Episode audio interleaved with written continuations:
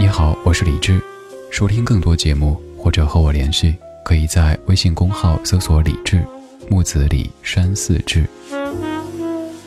接下来将听到的是我在中央人民广播电台中国之声主持的深夜节目《千里共良宵》的直播录音。现在整理好心情，开始我们的午夜飞行。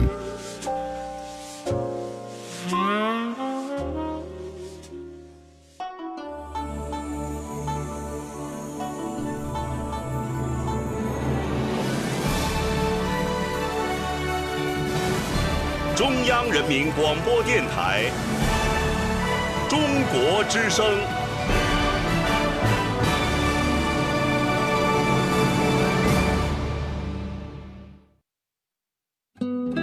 岁月在电波中流淌，人生在音乐中升华。每天午夜时分，千里共良宵，与您共赴心灵之约。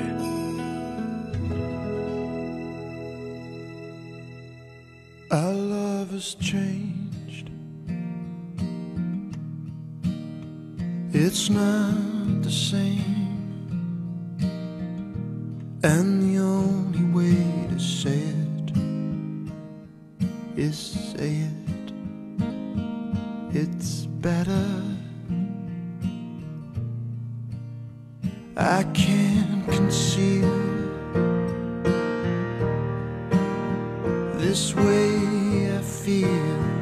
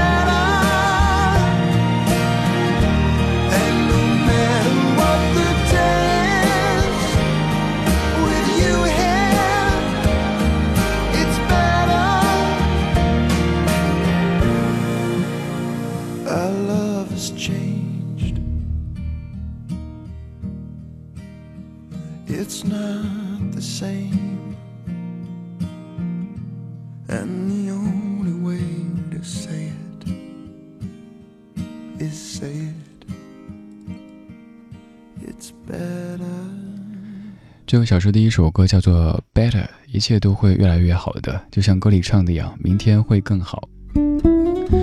我们在说终于，我们在说最近你生活当中的种种得到，当然有一些终于可能也是有些悲观主义色彩的，比如说那首著名的歌《我终于失去了你》，在稍后的时间就将听到这首歌曲。上半小时我在即兴的跟你说人生的各个阶段的终于，那段话没有稿子，我是自己那么。就是灵机一动的，想跟你那么去说的。从一个人考上大学之前，再到参加工作，然后成为职场当中的所谓中人，然后到买房成家这一系列的，可能当我们走到这个婚姻的殿堂之后，以为，哎，你看我自己工作挺稳定的，有了自己的心爱之人，有了自己的家庭。房子也有了，车也有了，应该差不多了吧？但可能将来又更多的命题了，比如说孩子。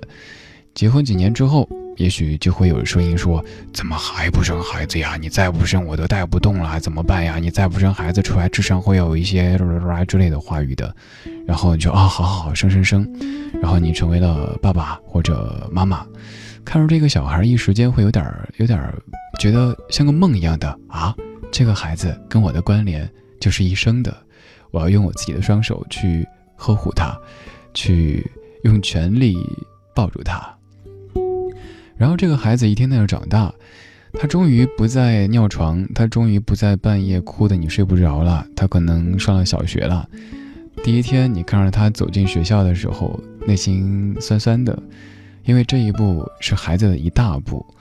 还有至于你，可能也会操心着孩子的学区啊，又或者是，呃，要去跟老师询问成绩啊，还有在学校的同学关系啊，等等等等一系列的问题，总操心不完。孩子一点一点的长大，慢慢的有一天，这个孩子又变成了当年的你那个样子，他也快高考了，他也快上大学了，你又开始操心，就如同当年你的爸妈操心你一样的，此刻的你在操心着你的孩子。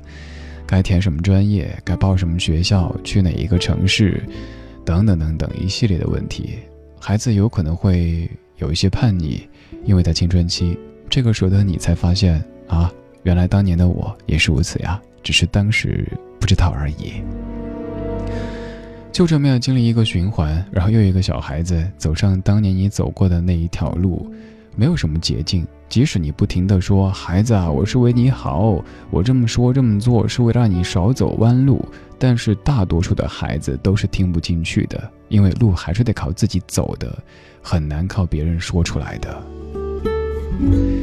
这可能就是我们曾经经历过，或者正在经历着，或者即将经历的那些终于一步又一步的看起来都那么的庞大。但是，当他从当年梦寐的这个终于变成你生活的一个部分之后，又感觉它是那么的平静、自然、理所应当。最近你的生活当中有怎么样的终于呢？可以跟我说一会儿吗？我叫李志，木子李，山寺志，左边一座山，右边一座寺，那是李志的志。您这么记的话，应该就不会记错了。当然，趁他们都睡着了，我们还可以有更多更私密的交流方式。比如说，你可以直接加我的个人微信，对，不是公众号，不是那些层叠着一堆的数字的订阅号，而是跟你手中这个微信完全一样的，甚至有可能咱们语音聊天的那种微信。你也可以看我的朋友圈，看我发了什么照片，看我贴了什么歌曲，看我哪天在熬夜工作，看我哪天又起个大早，等等等等，都可以的。你可以直接在微信里边搜“广播理智”。广播理智这四个字的汉语全拼就可以找到。如果你还是觉得麻烦的话，可以在微信公号理智的菜单上找一下那二维码，扫一下也可以加。其实，在微博的直播帖下面也是贴着的，只是需要你仔细看一下。我希望咱们不要走丢，彼此都不要走丢即使我有可能半个月没有出现二十天没有出现甚至更长时间没有出现但是你知道这个人一直在你的微信好友列表当中当你想起的时候再打开某一个音频的软件就能够找到这个在某个午夜曾经陪过你的声音啦。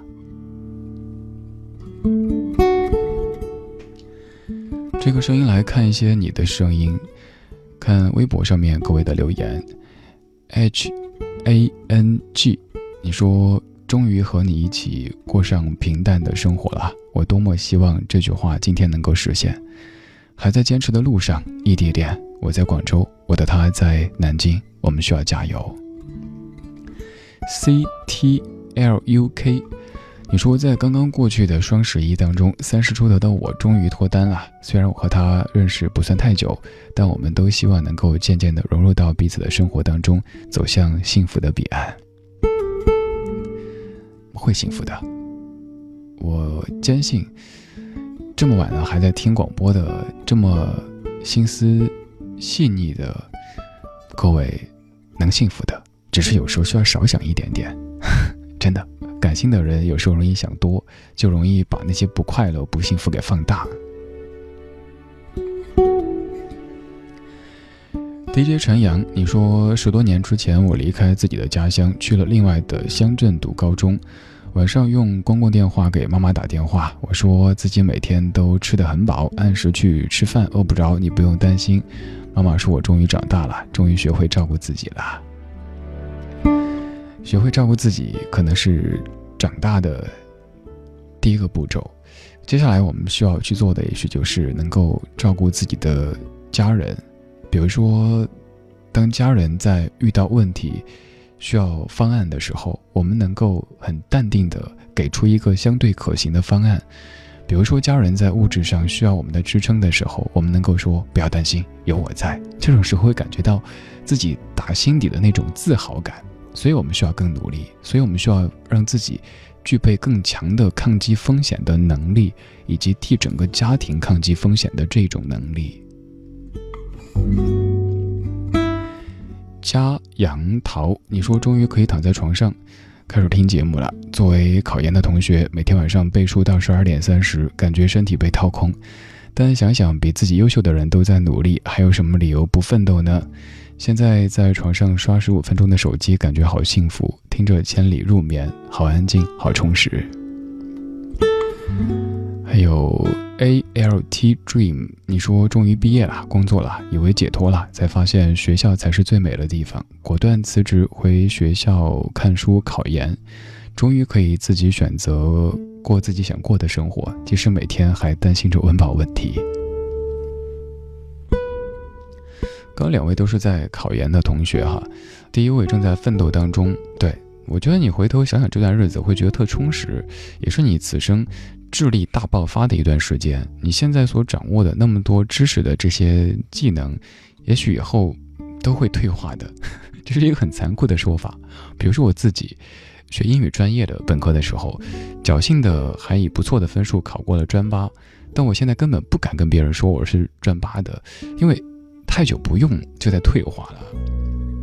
还有第二位，如果说你考研的心态只是为了逃避工作的话，那得趁读研的这几年时间里调整一下心态，因为校园虽好，可不要贪杯哦，你总有一天得走出来的。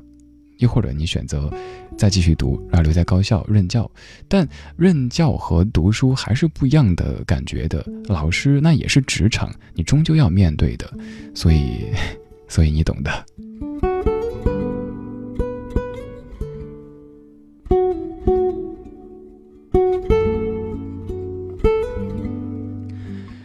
听友 Extreme 公孙有名，你说终于可以反哺爸妈了。走到现在，从我走进社会这个大家庭，现在才慢慢的明白，除了爸妈用心爱我，剩下的人真的没有什么不计代价的爱我。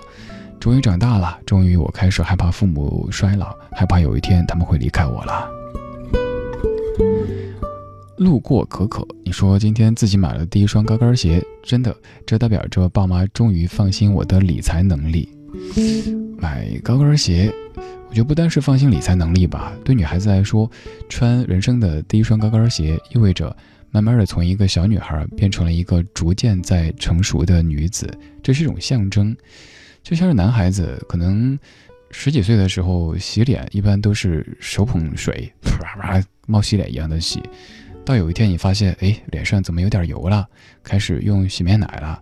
一开始用的可能是那些挺廉价的洗面奶，慢慢的发现，哎，同学用的这个好像挺好用的，一点一点开始注意自己的外表，然后到有一天发现，哎呀，好像有该什么抗衰老的这些东西了。这也是我们在一步一步走向终于的一个过程吧。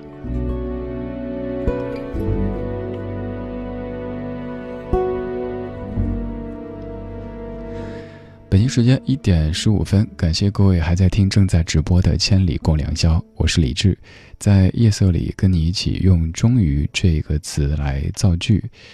我们终于考上大学，终于正式工作，终于买房，终于成家，终于养了自己的狗，终于有了自己的孩子，有那么多的终于。还比如说，也许你的爱情长跑跑了好多好多年，终于有一天要和他一起牵手走入婚姻的殿堂。虽然内心的感觉可能都已经是老夫老妻了，但这样的一个仪式，那样的一个本子，还是会感觉非常非常的有重量。现在这样的一首歌唱的就是这样的一种心情，这是李杜唱周华健写的《明天我要嫁给你了》。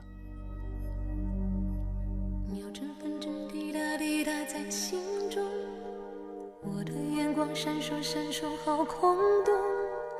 我的心跳阵阵悸动，我问自己要你爱你有多浓，我要和你双宿双飞多冲动，我的内心忽上忽下的阵阵悸动。明天我要嫁给你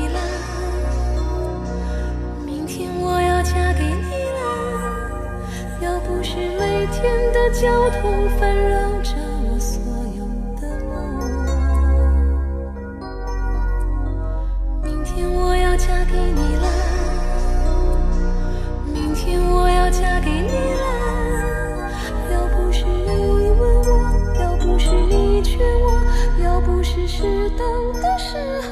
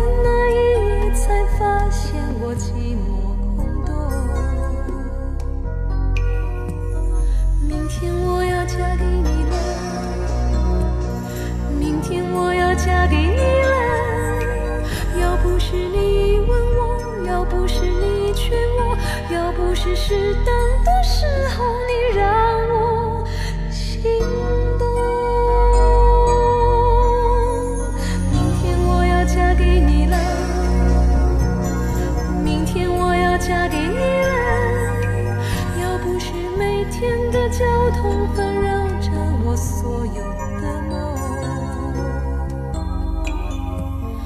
明天我要嫁给你了，明天终于嫁给你了，要不是你问我，要不是你劝我，可是我就在这时候。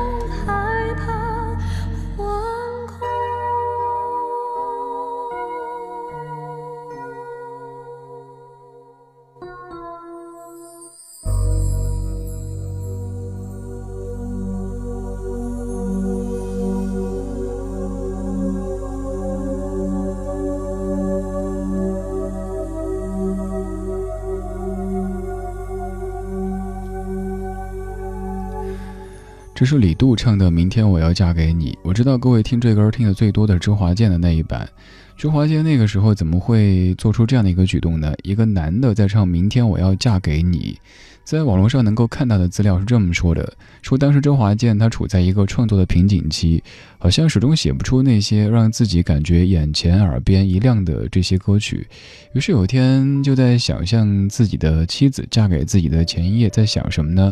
然后模拟这样的一个场景，写了这样的一首歌。后来索性自己来唱，以男性的角度去唱一个非常女性的这种情绪，让这首歌红了。而刚这版是周华健的徒弟李杜唱的，身份更符合一些。但我猜，也许你会更喜欢、更习惯听到周华健的那一版，毕竟先入为主嘛，而且跟你有了那么多的情感关联。关于终于走入婚姻殿堂这回事儿，我记忆最深刻的一次是我表姐结婚的那一次。虽然说是表姐，但完全跟亲姐姐是一样的这种感情。那也是我唯一一次非常斗胆的请了假，两天时间飞回老家去，在婚礼的现场，当看着表姐牵着姐夫的手走出来的时候，除了不停的拍照，怎么眼泪就完全不听使唤的哗哗哗的流，那种情绪很复杂。一方面觉得啊有表姐夫了，另一方面又总有一些担心。哎呀，以后他能过得幸福吗？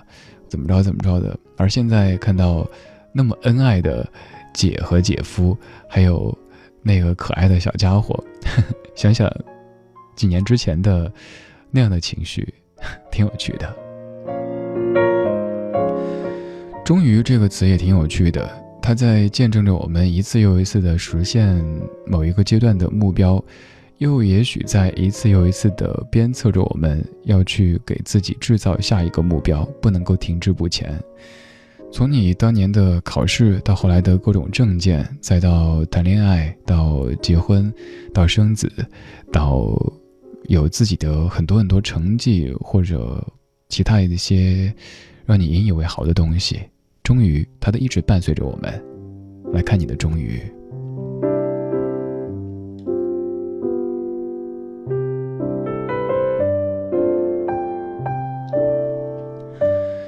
这一段主要来看一下微信上面的声音。蝼蚁，你说终于可以吃着路边摊，然后听着李志的午夜情感大片，午夜情感大片。哎，如果真的是什么午夜情感节目的话，主持人好像是不应该笑的，是不是？应该很严肃的、很忧伤的才对。但我一直不是太忧伤，因为总觉得大家累了一整周了，我不想再煽那么多的情，让你肝肠寸断啊什么的。我就让你放松、放松、平静，这些词是我最希望通过这两个小时传递给你的。二九四，你说终于考上大学，和期盼的有一些不一样。以为上了大学就可以缓一口气，但是上了大学发现有更多的事情需要去做，不停的忙。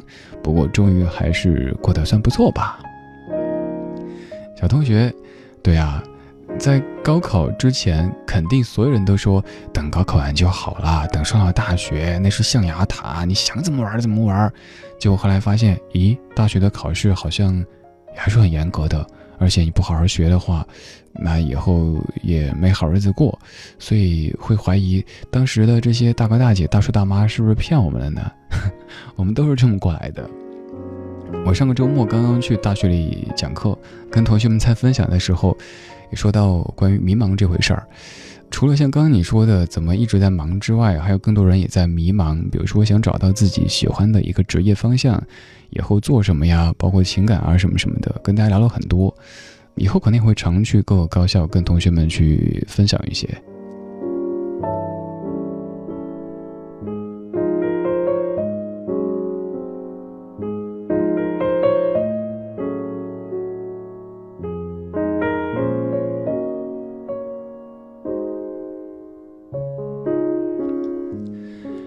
时间一点二十七分，感谢你还在听《千里共良宵》，不管你是专程在听还是刚好在听，都谢谢你在听。你有可能是在午夜时光里百无聊赖的调台，发现这个台是张大夫，那个台是王主任，突然间发现了中国之声这个这么纯粹的电台，还在为你播歌陪你说话，于是你停了下来。所以想又一次的做自我介绍，跟您说，我叫李志，木子李山寺志，左边一座山，右边一座寺，那是李志的志。你可以在微博或者微信上面对我讲话。此刻你可以在微博上搜名字，然后直播帖那儿评论，我可以看到；微信公号那儿发留言，我也可以看到。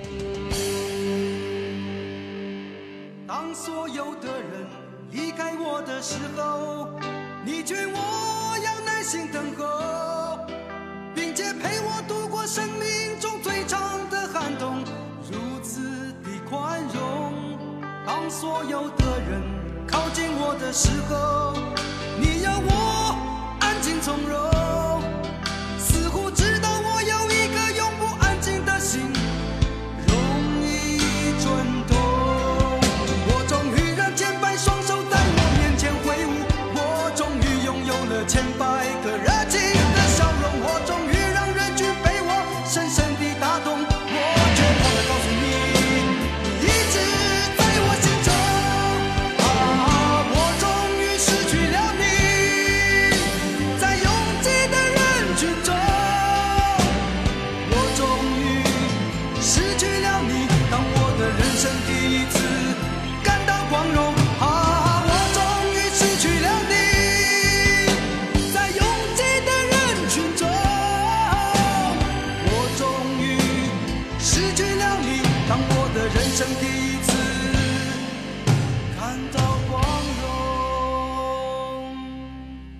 当四周掌声如潮水一般的汹涌，我见到你眼中有伤心的泪光闪动。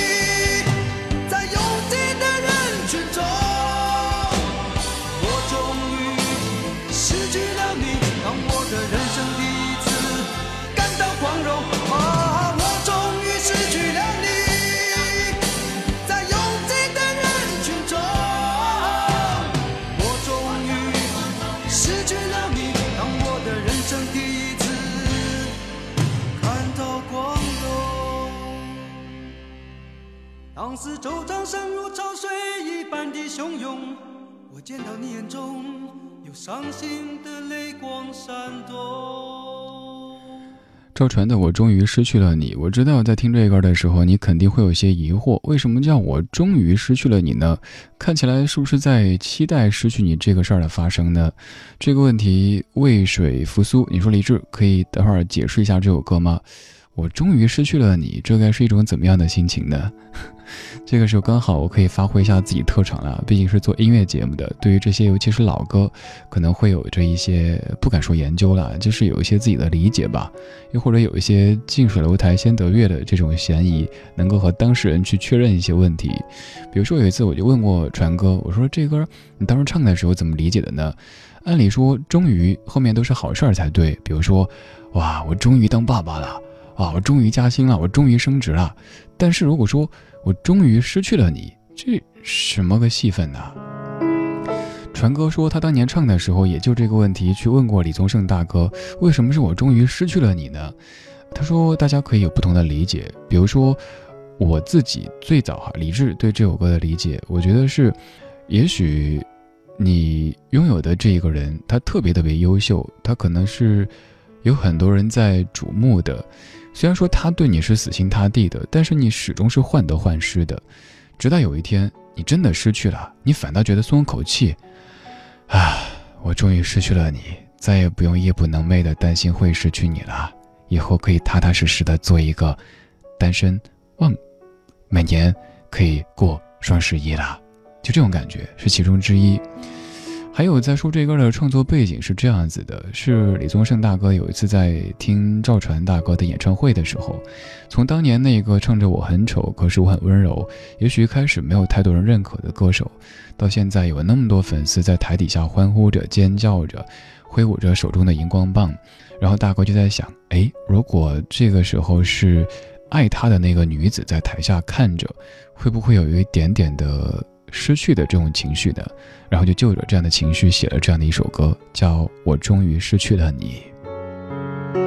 其实有挺多的音乐作品都并不是说在写实的描写一件什么事情，比如说这个写的人他失恋了，他结婚了或者怎么着的，有一些可能就是臆想出来的。比如说大家可能也挺熟悉的另外的那首《鬼迷心窍》，李宗盛写的那个。有着一句非常经典歌词的：“春风再美也比不上你的笑，没见过你的人怎会明了？”你可能会以为这句歌词是写他的一个梦中情人的，有一个纠缠不清的对象的，但其实写的只是一个有一面之缘的空姐的。就是有一次李宗盛大哥坐飞机，然后有一空姐特别的美丽，气质也非常好，可能就走过去说：“先生喝点什么？橙子还是咖啡？”然后李宗盛大哥就一下鬼迷心窍，就写了这首歌。其实就见过那一次，仅此而已。然后就自己根据想象和自己的积累写了那么的一首歌。所以有时候我们在听歌的时候，也不必太对号入座的去觉得，哇，当时写这歌的时候，这个人一定怎么着了，唱歌的人一定怎么着了，真没有。要写一首歌就失一次恋，写一首歌结一次婚，那这人生过得多跌宕起伏呀。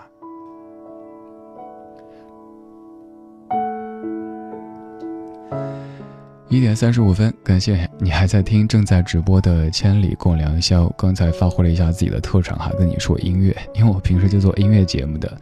你也可以在国内的所有能够听广播的这些音频软件上面，比如说这个 FM、那个 FM 上面去搜李志的名字，那儿有我的播客节目，专门跟你说音乐的，有好多好多节目，网上至少有几千期的节目吧，够你听一会儿了。继续来看看各位的声音，各位的终于，樱花海苔，你说连续高强度的出差，终于可以回家了。虽然说十二点多才下飞机，虽然说很累，还是鼓起精神开车回家去。兄弟，一定注意安全哈！我挺能体会这感觉的。虽然说我自己很少出差，而且我其实还挺期待出差的。这就是个围城，常出差的人会觉得好希望能够安稳的生活。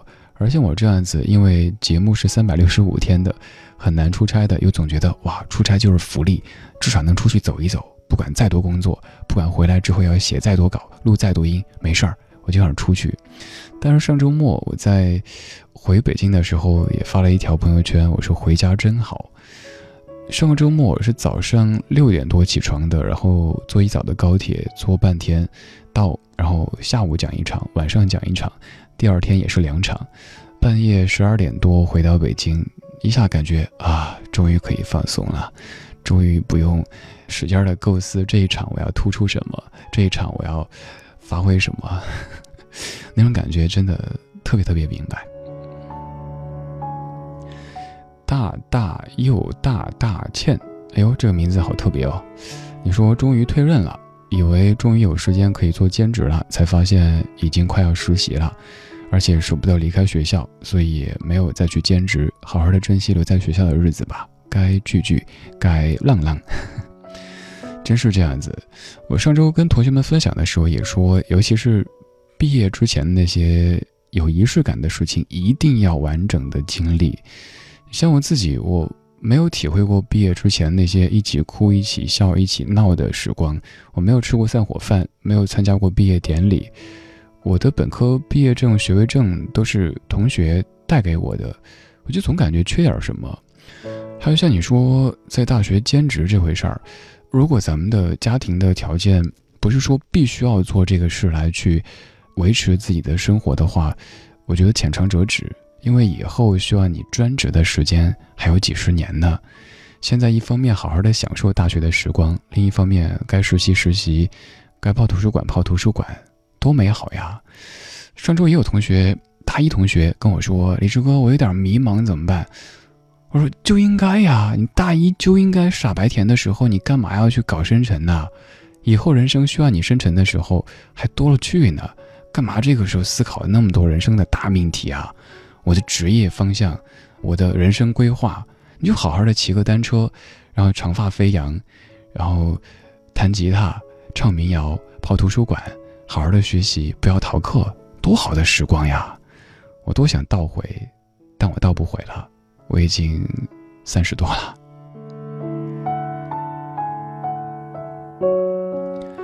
我刚刚的这一段可能就可以用刚才这首歌曲来形容哈。我终于失去了你。上个周末走在大学校园当中，一想到那首歌，就是你我曾经相遇的地方，依然人来人往，依然有爱情在歌唱。一波又一波的人在进入校园，在走出校园。又一群又一群的人在走入社会，成为新人，有着那么多豪言壮语，慢慢的棱角被磨平了一些，成为也许当时的自己不太理解的那一些人，然后有一天成为所谓的老油条、老腊肉，然后开始说：“嗨，你们这些年轻人，这就是一个又一个的轮回，我们终于都逃不过它。”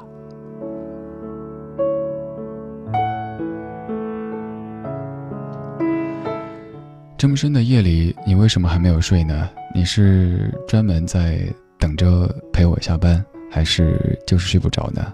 不管因为什么，都要谢谢你，毕竟你在听我。除了阳光，没有什么可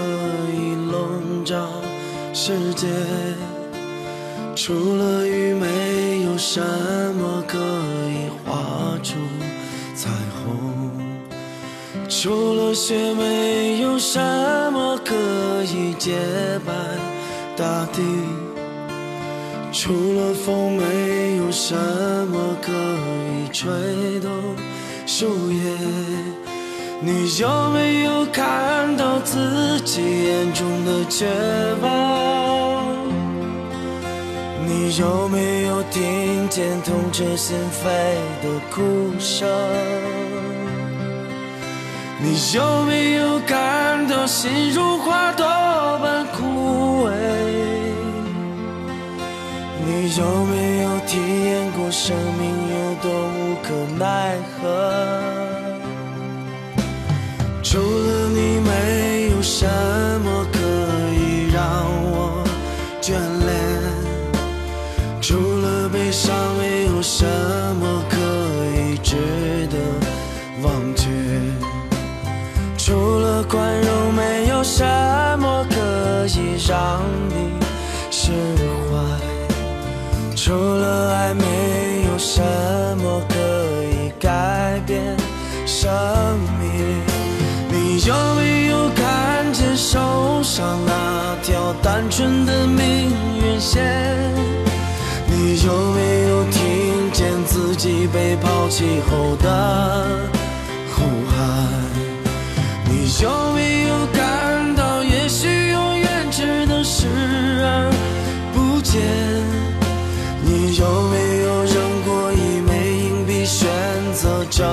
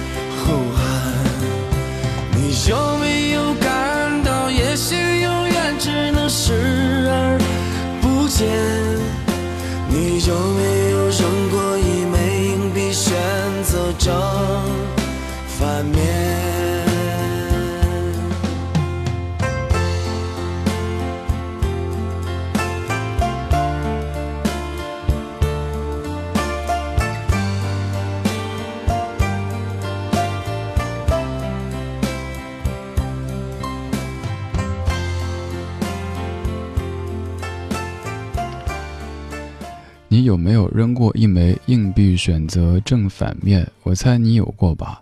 曾经在做一个选择的时候举棋不定，那就索性扔硬币。但其实你在扔的时候，心中是有答案的，或者说至少是有倾向的。就像有时候有些人在问别人意见的时候，其实也是带着倾向的。比如一个姑娘哈，面对一个男子的追求，拿不定主意的时候，问闺蜜说：“哎呀，他其实挺好的，但是我又有点不想接受。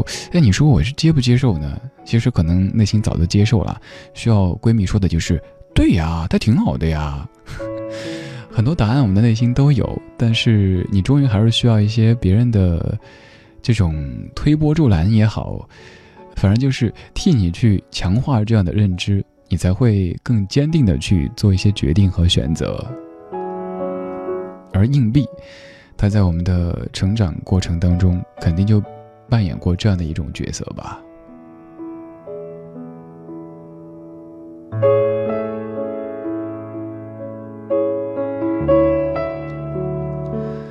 再来看各位的终于彩霞之 TF，你说当哄孩子们都睡好之后，正好千里开始。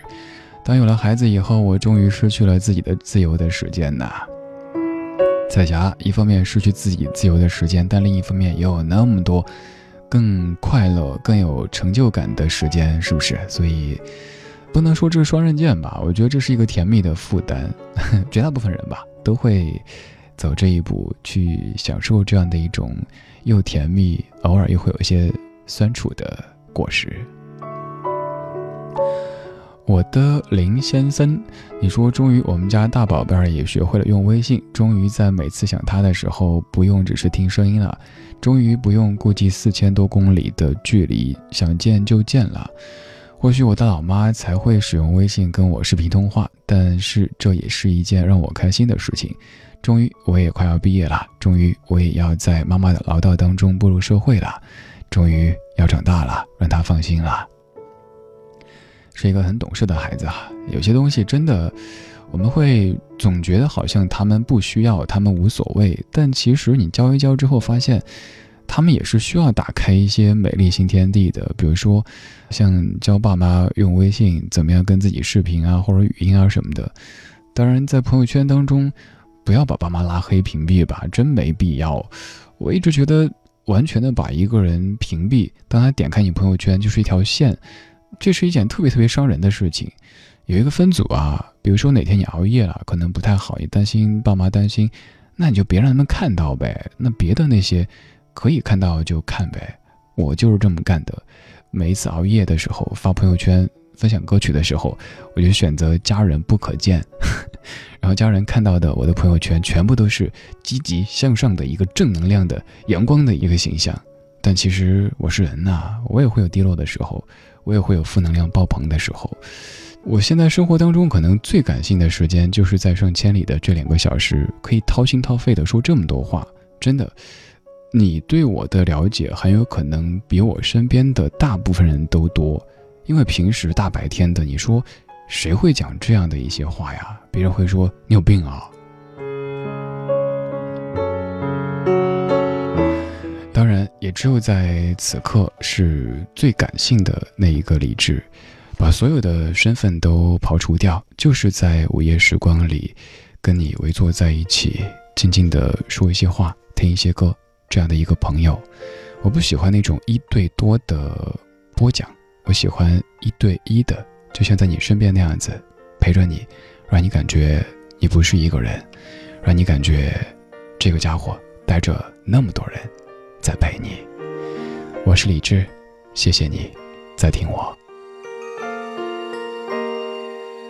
多年以后你回到我身边不安全充满了你疲倦的双眼。看着我，也告诉我，你是否依然相信童话？你曾对我说，每颗心都寂寞，每颗心都脆弱，都渴望被触摸。但你的心永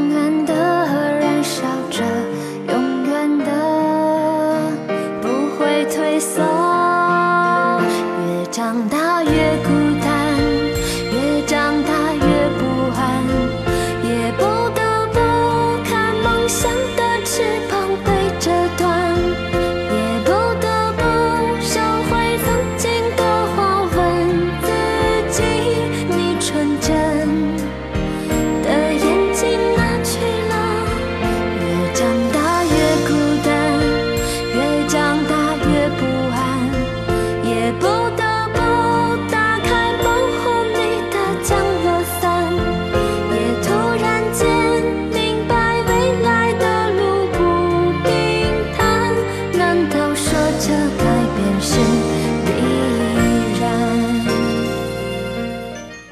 牛奶咖啡他们说，越长大越孤单，而越长大，可能那个终于能够让你兴奋的程度也会越低。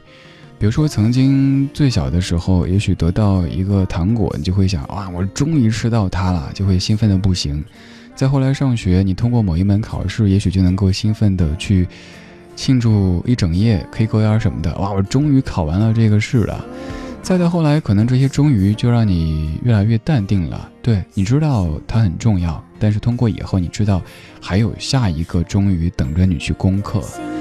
你越来越成熟，越来越稳重，越来越理性。不要说什么变成了当初的自己讨厌的样子，我们都在变，都不可能保持当年那一副纯真的，也许有会有些青涩的样子，都在变，变得不让现在的自己讨厌，那就可以了。